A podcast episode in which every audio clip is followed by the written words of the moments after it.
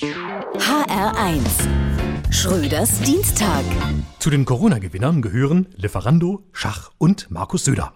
Der Bayer mit fränkischem Migrationshintergrund führt die radikale Zwergpartei CSU an.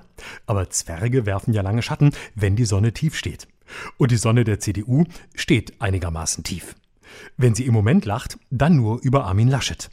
Das macht Markus Söder zum Scheinriesen. Der Scheinriese Herr Turtur, das war diese Figur aus Jim Knopf, die aus der Ferne groß und mächtig wirkte und beim Näherkommen immer kleiner wurde.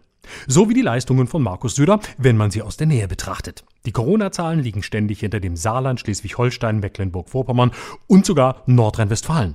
Sollte er Kandidat werden und am Ende gegen Annalena Baerbock verlieren, ist zu erwarten, dass Söder sagt, die Wahl sei ihm gestohlen worden. Politisch steht Söder immer da, wo eine Kamera in der Nähe ist. Klar, als gelernter Fernsehredakteur. Sei es neben einem Baum, um auf sein grünes Image bei Instagram hinzuweisen, sei es um Kruzifixe in allen bayerischen Behörden für Facebook aufzuhängen. Dafür, dass Söder so eine Affinität zu kreuzen hat, machen dann doch erstaunlich wenige Wähler ihres neben seinem Namen. Mit Söder hat die CSU in Bayern 2018 gerade mal 37 Prozent eingefahren. Für die Union im Rest des Landes wäre das gut, aber für die CSU in Bayern heißt das knapp über die 5%-Hürde gekommen.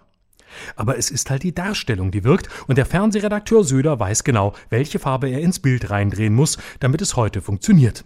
Grün vor allem.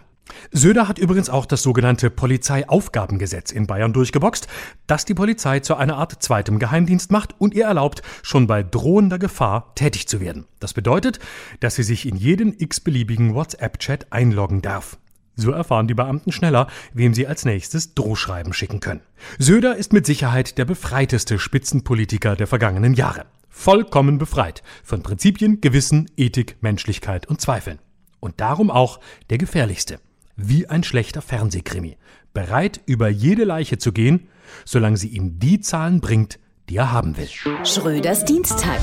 Auch als Podcast auf hr1.de. HR1. Genau meins.